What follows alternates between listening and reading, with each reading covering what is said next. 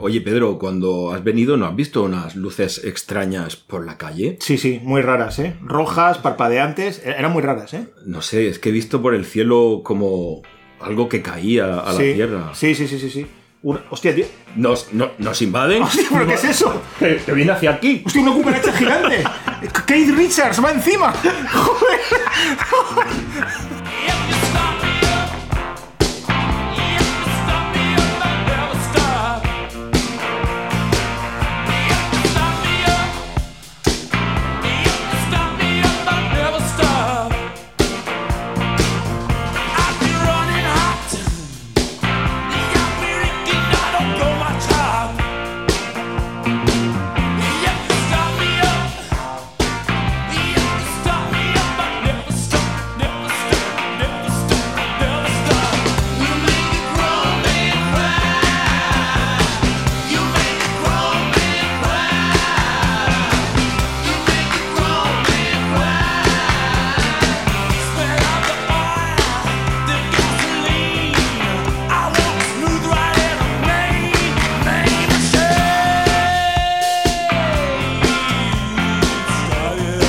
En este segundo episodio dedicado a la ciencia ficción, vamos a hacer una introducción del género desde el siglo XIX, acabando con lo que sería la última película de cine mudo de Fritzland, Frau im Mond, película para la cual Hergé en sus dibujos de Tintín se inspiró claramente todos los diseños estéticos y visuales. Yo querría comenzar este episodio remarcando de nuevo esta característica tan disruptora, tan rompedora como es la de que el hombre, por primera vez, a través del personaje del científico loco, se pone a la altura de Dios. Es un creador de vida. Ajá. Yo creo que tiene que ver también esta explosión de la ciencia ficción en el siglo XIX con que mm, yo creo que el género de ciencia ficción es deudor tanto de la revolución industrial por un lado como de la ilustración por otro, ¿no? Entonces aquí ya el hombre empieza a coger este, este alma prometeica, esta, esta especie de divinización humana y la lleva a sus últimas consecuencias. Y por supuesto, la primera novela que plasma esto a la perfección es la novela de Mary Shelley, Frankenstein. ¿no? Efectivamente, que además hace uso, como decíamos, haciendo referencia un poco al episodio anterior, de estos nuevos avances científicos de Galvani en el año 1737 a- a- aproximadamente. Lo que ocurre es que, fíjate, sucedió algo un tanto paradójico. La obra de Mary Shelley fue considerada más como una obra de fantasía, de terror fantástico, más que de lo que podríamos denominar ciencia ficción Exacto, está ahí como a medio camino, yo creo, ¿no? por la percepción en sí mismo de la sociedad. Claro, no, no existía este término de ciencia ficción ni este concepto que, digamos, comenzó con el que fue el primer autor reconocido como primigenio de la ciencia ficción moderna, que es Edgar Allan Poe. Y la diferencia, y creo que esto es importante con respecto a Mary Shelley, es que los relatos de Poe eran de un corte mucho más realista. Es decir, lo que instauró Poe, y por lo que es en muchas fuentes citado como primer escritor moderno de ciencia ficción, es que Poe estableció el concepto de hacer posible lo imposible a través de la tecnología. ¿Y quién sacó verdaderamente rédito de todo esto? Julio Verne. Si bien es cierto que los relatos eran viajes en globo, eran los primeros artefactos que se sumergían, tecnología real aplicada a la vida diaria. Y eso es el hecho trascendental, ¿no? Y Julio Verne pues ya explotó esto hasta el infinito, ¿no? Después de Poe y de Verne, cronológicamente y como, digamos, tercer padre de la ciencia ficción moderna está el indiscutible H.G. Wells. Los tres eh, escritores fundadores de la ciencia ficción moderna. Sí, yo creo que realmente la fundadora esencial sí que es de alguna manera Mary Shelley. Lo que pasa es que como tú me has indicado antes, entre que no existía este concepto de ciencia ficción por entonces y que era una especie de trasunto de relato fantástico y casi terrorífico. Y luego la imaginería cinematográfica yo creo que ha ayudado en exceso a poner dentro del género de terror las pelis de Frankenstein más que dentro del género de ciencia ficción. O sea, se asemejan más a Drácula en algunos aspectos y en muchas salas de cine se proyectan junto a Drácula y tal, que no a ciencia ficción. Y yo creo que también tiene que ver con lo que influyó Mary Shelley, ¿no? Porque Mary Shelley influyó claramente a Robert Louis Stevenson para Dr. Jekyll y Mr. Hyde. También a Mark Twain, de alguna manera, en un yankee en la corte del rey Arturo. Entonces, es verdad que estas novelas posteriores a Mary Shelley son más fantásticas, aunque tienen también cierta connotación de ciencia ficción. Pero para mí, yo, yo, diría que es ella realmente la fundadora. Lo que pasa es que luego, claro, estás hablando aquí de tres monstruos, nunca mejor dicho, en el género de ciencia ficción. De hecho, el número uno de la revista americana Amazing Stories, su número uno comienza publicando historias de Poe, de Verne y de Wells. Eso es. Claro, yo entiendo que a Mary Shelley quizás pesó mucho el hecho de que fuera un monstruo. Sí. Porque si bien tiene un componente científico de, de la electricidad, el, pero claro, el hecho de ser monstruo... Y luego la novela en sí es una novela que tiene un cierto carácter existencialista y un poco romántico. Hablo de romántico en el anhelo que tiene el monstruo de poder vivir mejor, de tener que existir de otra manera. Entonces, eh, claro, es una novela que quizás pues, no cumple del todo, digamos. Eso es. Le pasa un poco como, vamos a hacer una comparación, le pasa un poco como al Somnium de Maldonado y al de Kepler. Eh, eso es, sí, bien el, visto. Es el enfoque lo que hace que no entre de lleno en, en el género. Bien visto. Bueno, y estos tres grandes monstruos, eh, Poe, Verne y Wells, que yo creo que son bastante distintos. Hay muchas diferencias entre ellos. Por ejemplo, Poe, que tenía este carácter tan torturado, ¿no? Y que era tremendamente lírico y poético en todas sus composiciones, en sus relatos y por supuesto en sus poesías, él siempre le daba este componente místico muchas veces, junto al científico que tú muy bien has recalcado, y que trata de desbordar, ¿no? De alguna manera, las fronteras científicas de su época. En cambio, Julio Verne lo, que hace es que se amolda a la ciencia de su época y, digamos, la sobreexplota, ¿no? Correcto. Eh, por, por eso yo creo que Julio Verne tiene más una cierta connotación de lecturas primigenias, ¿no? Adolescentes, digamos, entre comillas. Tiene muy marcado este componente de la aventura la aventura en máquinas tecnológicas. Sí, bueno, de hecho sus grandes obras se compilan en Viajes Extraordinarios de Julio Verne, ¿no? Que se llama, que son todos los viajes que, él escribió, ¿no? Desde 20.000 leguas de viaje submarino hasta Viaje dentro de la Tierra, eh, todas estas, que son efectivamente son obras esenciales y fundamentales, pero que quizás eh, buscaban un público a lo mejor un poco más adolescente en ese sentido, ¿no? Aunque la adolescencia todavía no había aparecido como categoría sociológica, pero digamos que se quedan un poco ahí, ¿no? Claro, eh, eh, vamos a ver, efectivamente estamos en el comienzo de la ciencia ficción moderna y entonces hay que mirarlo con los ojos con los que se mira pues un género que está recién nacido, es decir,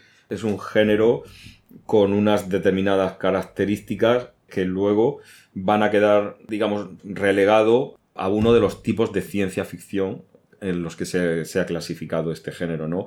Tenemos por un lado la ciencia ficción blanda y la ciencia ficción dura. Esta ciencia ficción blanda consiste en todos estos relatos ligeros de concepto, no hay una profundidad excesiva en los personajes y sobre todo tienen un gran componente, como decimos, de aventura. Un buen ejemplo de esto cinematográfico pues es Star Wars, Star Trek, este tipo de, películas, Starship Troopers, estas películas sencillas, y yo, creo que más o menos el padre de esta ciencia ficción blanda podría ser el Jules Verne, ¿no? O sea, Julio Verne, yo creo, de alguna manera, ¿no? Porque él tiene este hiperoptimismo burgués de que el hombre puede alcanzar todas sus metas y nunca se plantea realmente la falta de libertad, eh, temas más existenciales, ¿no? Él siempre juega con esto. Ahí está, esto va a venir luego a posteriori, en lo que se denomina la ciencia ficción dura. Con otra serie de, de, autores. Yo destacaría sobre todo, pues, bueno, ¿quién no conoce? A Isaac Asimov, ¿no? Creo que es el máximo, uno, uno de los máximos representantes, aunque hay muchos buenos escritores. Hay que recordar que Isaac Asimov era físico, entonces es una ciencia ficción que cumple o se ajusta a los patrones, a la ciencia, a la física, a las leyes que definen la astrofísica. Y cinematográficamente, por ejemplo, esto lo vemos clarísimamente en 2001, una Odisea Espacial de Stanley Kubrick. Esto es ciencia ficción dura. Piensa que la película de Kubrick se hace tres años antes de que el hombre llegue a la Luna. El concepto de estación espacial orbital que gira para conseguir gravedad artificial esto es algo que solamente está escrito, ¿no? Eh, a nivel teórico y Stanley Kubrick lo lleva a la pantalla de una manera impecable, ¿no? Por ejemplo, las inteligencias artificiales, HAL 9000, que es una inteligencia artificial. Esto está claro que ya va a corresponder a un periodo posterior, es una evolución de la ciencia ficción, ¿no? Fíjate, hablando de esta distinción entre ciencia ficción blanda y ciencia ficción dura, yo creo que quizás la novela que mejor refleja esto de la ciencia ficción blanda y dura y que juega con ambas, yo creo que quizás sea la narración de Arthur Gordon Pym, ¿no? De, Edgar Allan Poe, que no deja de ser fantasiosa, jugando con digresiones científicas de todo tipo y tal. Yo creo que juega con esto de la ciencia ficción blanda y dura, y sobre todo también con este componente terrorífico que tiene a veces la ciencia ficción, estas distopías terroríficas y esto lo hace él perfectamente, porque influye de alguna manera a Lovecraft, ¿no? Para las montañas de la locura. Pero yo creo que en sus diálogos platónicos, tres relatos de Poe, que se denominan sus diálogos platónicos, que son coloquio entre monos y una, el poder de las palabras, y sobre todo la conversación de Eiros y Charmion, que son cuentos en los que los personajes entablan conversación ya después de muertos. Entonces fíjate lo que dice aquí en la conversación de Eiros y Charmion, escrita en 1839. Decía lo siguiente Poe, se sabía desde largo tiempo atrás que el aire que nos circundaba estaba compuesto de gases de oxígeno y de nitrógeno en la proporción de 21 partes de oxígeno por 79 de nitrógeno. El oxígeno, principio de combustión y vehículo del calor, era absolutamente necesario para el sostenimiento de la vida animal y el más poderoso y enérgico agente de la naturaleza. El nitrógeno, por el contrario, era inadecuado para mantener la vida o la combustión animal un inusitado exceso de oxígeno debía traer como consecuencia, y así había sido comprobado, una elevación de los espíritus animales tal como la que habíamos experimentado últimamente. ¿Por qué dice esto? Porque resulta que este relato de la conversación de Eiros y Charmion va sobre lo siguiente. Un cometa va a colisionar con la Tierra y conforme se va aproximando va quemando el nitrógeno de la atmósfera. Entonces al final la Tierra se convierte en una bola enorme de oxígeno y con la colisión del cometa explosiona. Esto también que le gustaba a Poe, ¿no? De casi explosiones bíblicas, ¿no? De esta matanza de la humanidad casi apocalíptica, ¿no? De hecho, al final creo que dice, ¿no? Una combustión irresistible que lo devorase todo, inmediata, omnipotente, la realización por entero en todos sus menores y terribles detalles de las llameantes y hórridas profecías del libro sagrado. Y claro, este componente tan tremendo de Poe de ciencia ficción blanda por un lado, ciencia ficción dura por otro, ¿no? Está hablando de los componentes de nitrógeno, oxígeno, tal, bueno. Y esta mitología, esta historia bíblica, para mí lo hacen casi incomparable en este aspecto poético o lírico, ¿no? Y claro, Julio Verne, como tú me habías indicado, es, más la aventura, la aventura, sí. Eh. es mucho más tecnólogo. Más aventurero también, ¿no? Sí, era el Indiana Jones de, de la ciencia, de, la ciencia ficción. Sí, sí, efectivamente, efectivamente, sí, sí, se puede decir. Y bueno, quien yo creo que lo aúna de alguna manera todo y con una potentísima crítica política y social, porque hay que recordar que era un hombre socialista, Herbert George Wells, pues claro, es eh, fascinante, ¿no? Todas sus novelas. Y, él, digamos que sí es el, el padre, ¿no? Por así decirlo, de la ciencia ficción moderna. Para mí los tres, pero es cierto que Wells ya entra dentro de la época cinematográfica. Esa es lo que tiene la cosa que diferencia a Wells, ¿no? las obras de Wells se llevan a la pantalla la guerra de los mundos. Eh, es el que tiene una relevancia más cinematográfica. No, porque luego, pues sí, vale, están las obras, las películas de Verne, hechas que por Disney o por. en fin. Pero. Dibujos animados también, ¿no? Muchas veces. ¿no? Sí, sí, pero Wells, como tú dices, digamos, es el, el padre moderno, ¿no? De esta ciencia ficción. Es el más cinematográfico también, Sí, ¿eh? sí. Porque muchos de sus libros son casi guiones de cine, ¿eh? Esto es importante. Claro, efectivamente, pero porque es contemporáneo de este nuevo arte cinematográfico. Y esto no lo habían tenido Poe ni Julio Verne, ¿no? Exacto. Y, también yo creo que H.G. Wells tiene esta potente crítica social y política, porque de alguna manera yo creo que se vio influenciado por Edward Bellamy, que también era un coetáneo suyo, socialista, y que tiene el libro Mirando atrás, Looking Backward, que es una utopía en la que un hombre burgués de 1887 pues se despierta en el año 2000 en una especie de trance hipnótico para encontrarse en una, en una sociedad utópica socialista. ¿no? Y esto yo creo que influyó bastante a Wells, sobre todo, más que en sus primeras novelas, yo creo que en sus últimas, ¿no? donde él ya empezaba a criticar a la sociedad y a plantearse estas especies de utopías socialistas, etc.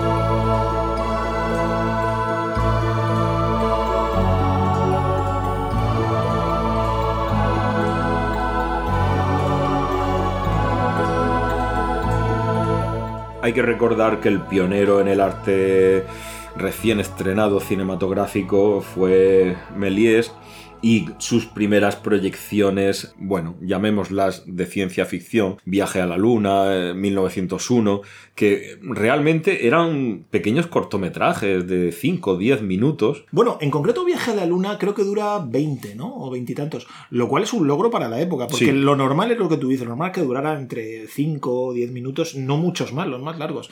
Así que está bien, lo que pasa es que en verdad es, es un concepto más mágico, ¿no? Es como un mago haciendo magia. Sí, efectivamente estas proyecciones eran más como para demostrar estas características del cine de no hay nada y de repente aparece este, estos primero iba a llamarlo efectos especiales por, Sí. por llamarlo de alguna manera, ¿no? Y que tanto pues sorprendían a los espectadores que estaban ante algo completamente nuevo. Comentamos lo mismo a veces de las actuaciones en Metrópolis cuando hablamos de ella o de Dovchenko, pero tú imagínate estas cosas hace 120 años. La gente flipaba, literalmente. Efectivamente, también hay que nombrar a Segundo de Chomón, director español, que bueno, si bien es verdad que él se trasladó a Francia, creo que tiene por ahí también otro corto de unos 10 minutos de viaje también a la luna o algo así. En fin. y- Viaje a Júpiter, ¿no? Creo que se a- llama otro. Y bueno, la más famosa es el Hotel Eléctrico.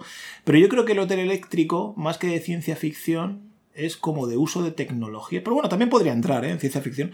La domótica. Eso, exactamente. sí. Domotizado. Domotizado, sí, sí, un adelanto de la domótica, sí. Esto es como se estrenó, ¿no? La ciencia ficción en el cine con estos primeros cortos a partir de 1900. Una de las películas que más me gusta, porque, bueno, es una película que está eh, perdida parte de ella, pero que se recuperó otra, otra parte, y que me, bueno, yo la recomiendo. De hecho, Todas estas películas de cine mudo que estamos nombrando las tenemos en nuestro canal de YouTube. A mí hay una que especialmente me gusta muchísimo, que es Il Uomo Mecánico, El Hombre Mecánico, de 1921, una película italiana. Grande Did, gran, gran director. Que es una auténtica locura por cómo está montada, por la historia, y donde aparece ya uno de los primeros robots controlados a distancia. Y que si nos fijamos bien en la estética de este Uomo mecánico, sorprendentemente, hacemos la comparación con Planeta Prohibido de 1956, veremos que el robot, hasta el cartel de la película, es prácticamente el mismo. O sea, el robot sosteniendo a una mujer semidesnuda. Vamos, Robbie de Planeta Prohibido y el humo mecánico es su, vamos, son, son prácticamente un calco. A mí es que me fascina. Sobre todo la gente que la vea se sorprenderá de los mandos. Los mandos. de control de estos robots. Porque claro, al final es, es un trasunto de peli mm, gangsteril, ¿no? De, claro, de una ladrona o algo así, ¿no? Que sale de la cárcel. Hay una trama. Hay... Exacto, hay como una trama negra, ¿no? Correcto. Bueno, pre-noir, ¿no? Pues no es noir realmente, como de atracos, ¿no? O algo así. Correcto. De, de lampa y tal. Y entonces luego, en la escena final, es una lucha de dos robots, porque hay un científico que construye también un robot que lo maneja para enfrentarse al robot de la ladrona, ¿no? Construyen al doble del humo mecánico para enfrentarlo contra el otro ejemplar. Es una especie de protovideojuego, ¿no? o sea, es como un enfrentamiento de. es, Un es un completo delirio, pero en el concepto en sí mismo de los robots socializando. Hay una mm. escena que el robot está bebiendo, abriendo una botella de champán cuanto al concepto de la electricidad también usada en estos mandos que controlan las acciones de los robots. No sé, me parece muy revolucionaria. Yo, creo que es una película fundacional, ¿eh? Como también lo eran las novelas, si recuerdas, de Wells, ¿no? Sobre todo las primeras. Por ejemplo, La máquina del tiempo él también rompe con, la tradición del viaje temporal habitual que se hacía hasta entonces, lo que comentamos en el episodio anterior, ¿no? Todos estos viajes temporales extraños que se hacían o con cohetes o, con, o impulsados a través de carrozas imaginarias, etc. Bueno, pues Wells aquí ya construye una máquina en este relato. Entonces ya hay algo científicamente demostrado en la novela, en el relato, que es que un científico construye una máquina del tiempo y a través de esa máquina él viaja. Ya no es una ensoñación de me voy a poner un cohete en una silla, se me van a elevar, como la leyenda aquella china que comentábamos, sino que es algo, digamos, eh, astrofísicamente, por llamarlo de alguna manera, probado, ¿no? dentro de la novela, lógicamente. Efectivamente. ¿Y qué te parece La Tierra Olvidada del Tiempo de Edgar Rice Burroughs, Pedro? Bueno, sí, Burroughs eh, es interesante porque no es de mis autores favoritos, la verdad, porque Burroughs lo que hizo es elevar a literatura de masas, y literatura sobre todo de consumo juvenil, la ciencia ficción. Y esto sí que fue bastante interesante. Burroughs fue en su juventud cowboy, buscador de oro, y llegó incluso a luchar en el séptimo de caballería. Claro, él yo creo que fusionó perfectamente la aventura de Julio Verne con ya la superaventura esta casi moderna de monstruos, de territorios inhóspitos, del héroe que normalmente va a salvar a una mujer hiperatractiva, ¿no? El fondo de este tipo de género de ciencia ficción, pues es un poco más masificada, ¿no? Un poco más mainstream en ese sentido. Pero es interesante. Y bueno, la novela que nombras, La Tierra Divida del Tiempo, yo creo que es su obra maestra. Tenemos a continuación Robots Universales, Rosum, de Karel Capek, también años 20. La obra de teatro de Karel Capek, Robots Universales Rosum Rur, es el primer texto en el que aparece la palabra robot. Porque esto viene de una palabra checa. De robota. ¿no? exacto. Que, tenía que ver con el trabajo, con la realización del trabajo. Efectivamente. Y fíjate lo que dice aquí, cómo se debe representar esta obra de teatro en las notas iniciales de Robots Universales Rosum, lo que escribió Karel Capek. Oficina central de la fábrica de robots universales Rosum. Entrada al fondo, a la derecha. Por las ventanas se ven interminables filas de edificios de la fábrica. Domin, el protagonista, está sentado en una silla giratoria ante una gran mesa de despacho sobre la que hay una lámpara eléctrica, un teléfono, un pesacartas, un archivador de correspondencia, etc. De la pared de la izquierda cuelgan grandes mapas de las rutas marítimas y de ferrocarriles, un gran calendario y un reloj que marca las 12 menos unos minutos. En la parte de la derecha hay una serie de carteles colocados con chinchetas. Dicen lo siguiente. Mano de obra barata. Robots Rosum. Robots para el trópico. 150 dólares cada uno. Todos deberían comprar su propio robot. ¿Quiere usted abaratar su producción? Encargue robots Rosum. Aquí Capek quería, de una cierta manera, criticar las condiciones laborales, ¿no? Y bueno, Karel Capek era un profundo comunista también y un defensor del proletariado, ¿no? Por entonces, estamos hablando de 1921, las puertas ya se han derribado en Rusia gracias a la revolución y claro, y está en plena ascendencia el comunismo soviético. Sí, pero es curioso ver cómo ya esta asociación de trabajo barato asociado con un robot que bueno, a lo mejor no es un robot industrial, pero es un mecanismo autómata. Exacto. Y este es el gran concepto que hay detrás un poco de, todo esto. Claro, y aquí Capek lo que hace es que genera una similitud, ¿no? Genera un símil entre el robot y el proletario. Tratado, el trabajador tratado como alguien automático, alguien de usar y tirar, ¿no? No podemos olvidarnos del autor ruso Yevgeny Zamiatin, que fue un autor fundamentalmente relevante con una sola, única obra, que era la terrible distopía llamada Nosotros, que la publicó en inglés en 1924, porque fue prohibida en la propia Unión Soviética, y que se convertirá en un modelo para Aldous Huxley en su mundo feliz y por supuesto para George Orwell en 1984. El futuro de la humanidad en esta novela es profundamente oscuro, es una sociedad en la que un Estado mundial omnipotente dirige todos los aspectos más íntimos de la existencia humana. El protector se llama el bienhechor. Esto nos suena al gran hermano, ¿no? Los individuos son solo números, DNIs, y su comportamiento se condiciona biológicamente para ser seres serviles al Estado. Esto es increíble, ¿no? Incluso la felicidad es un resultado de una programación que el Estado hace. Eh, esto lo que viene a decir Zamiatin con el título es que el yo individual, la capacidad individual del hombre de pensar por sí solo, de sentir por sí solo, se convierte en un nosotros estatal, ¿no? en un nosotros gubernamental, al final te conviertes en una masa. Y esta novela, vamos, me parece, me parece algo verdaderamente tremendo, una novela a recomendar. El padre de las distopías ya casi modernas o posmodernas que después se hicieron. Fíjate, yo tenía aquí anotado un Frankenstein del año 1910, que sería un cortometraje. De Edison, sí. El Golem en 1920. Y ya hablamos de él.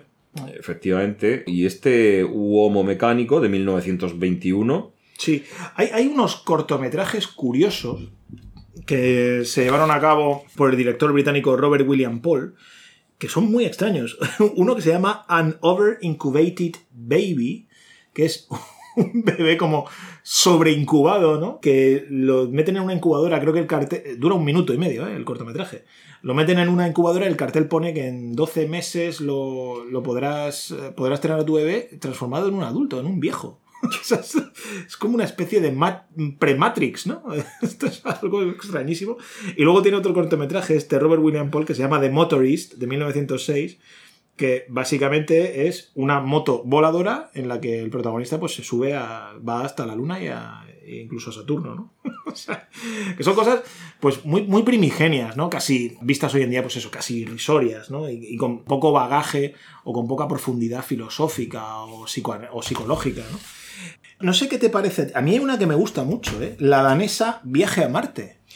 Sí, bueno. A mí es una película que me gustó mucho, ¿eh? Dirigida por Holger Madsen poco conocido, pero es de 1918 y que creo que también tenemos en nuestra biblioteca de, la tenemos, La tenemos en el canal, efectivamente, y además una película interesante, cómo plantea esta sociedad utópica marciana y cómo hay una comunicación entre Marte y la Tierra a través de unas señales. Bueno, espectacular. Sí, además, la gente que, los pobladores de Marte, en este caso, son vegetarianos. Y bueno, e, es interesante porque yo creo que la película es bastante antibelicista, ¿no? En el sentido de que proclama una sociedad utópica en la que todos se respetan, todos se tienen... Muy ecologista. Eh, muy ecologista. Y bueno, tiene claramente una influencia por la Primera Guerra Mundial, que todavía cuando se produjo la película estaba en plena Primera Guerra Mundial, ¿no? Así que yo creo que aquí Holger Madsen jugó un poco con eso, ¿no? El ídolo del protagonista era Cristóbal Colón, ¿no?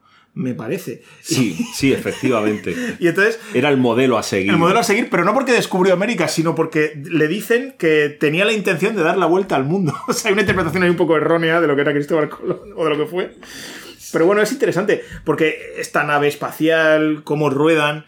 Y también hay que tener en cuenta que los escandinavos tienen una narrativa cinematográfica distinta a la hollywoodiense, a la norteamericana, a la europea. Y, esto siempre, a mí siempre me interesa mucho este cine escandinavo. Otra película interesante, Aelita, Reina de Marte, del año 24. Sí, una película muy interesante, dirigida por Yakov Protazanov, un director que trabajó bastante durante el cine soviético y el guion está basado en una novela homónima de Alexei Tolstoy. La verdad es que es una película rara, ¿no? Porque el argumento es extrañísimo. Dos jóvenes rusos son llamados por una princesa, viajan a Marte, esta princesa les ha visto a través de un telescopio o algo así, y entonces luego ponen en marcha una revolución soviética. Es que el tema. pero, pero, resulta que todo es un sueño, ¿no? Una fantasía. Es una película muy rara. Es interesante de ver, yo creo, ¿eh? Sobre todo por, por la puesta en escena, por el, por el uso de la tecnología también. Es curioso cómo estas primeras películas de ciencia ficción, digamos que la temática fundamental es el viaje al exterior, en una nave, y el encuentro o el descubrimiento de sociedades utópicas. O incluso el viaje hacia atrás, ¿no? Porque me estoy acordando también de la otra de la peli del Mundo Perdido, de Harry Hoyt, del 25, que está basada en la novela de Arthur Conan Doyle, ¿no? También, famoso por ser Holmes, pero que también escribió novelas fantásticas del, género fantástico muy interesantes e incluso colindando con la, con la, ciencia ficción en este caso, ¿no? Y es verdad como lo que tú dices es el viaje lo fundamental, ¿no? Y en el viaje existen estas tramas, estas subtramas en las que los personajes van jugando con estas sociedades utópicas, con sus propias relaciones con el mundo. Lo que pasa es que no tienen la profundidad yo creo que llega a alcanzar, quizás no en el guion, pero sí visualmente, la grandísima Metrópolis. ¿no? Es que Metrópolis es un salto cualitativo y cuantitativo en, desde todos los aspectos. Lo visual, lo social, es otra cosa. Metrópolis es otra cosa. Sí, Metrópolis yo creo... Bueno, ya, ya, la comentamos, recordar a la gente que la tienen en el episodio 28, si la quieren, quieren revisitar ese episodio en el que hablamos de Metrópolis. Pero sí, más allá de lo que se ha dicho del guion de Tower Harbour, del pronazismo y tal, yo creo que es una película mítica y un verdadero hito de la historia del cine. Es atemporal. Y aquí ya entra en juego lo que tú me comentabas hace unos días, la diferenciación entre robot y cyborg.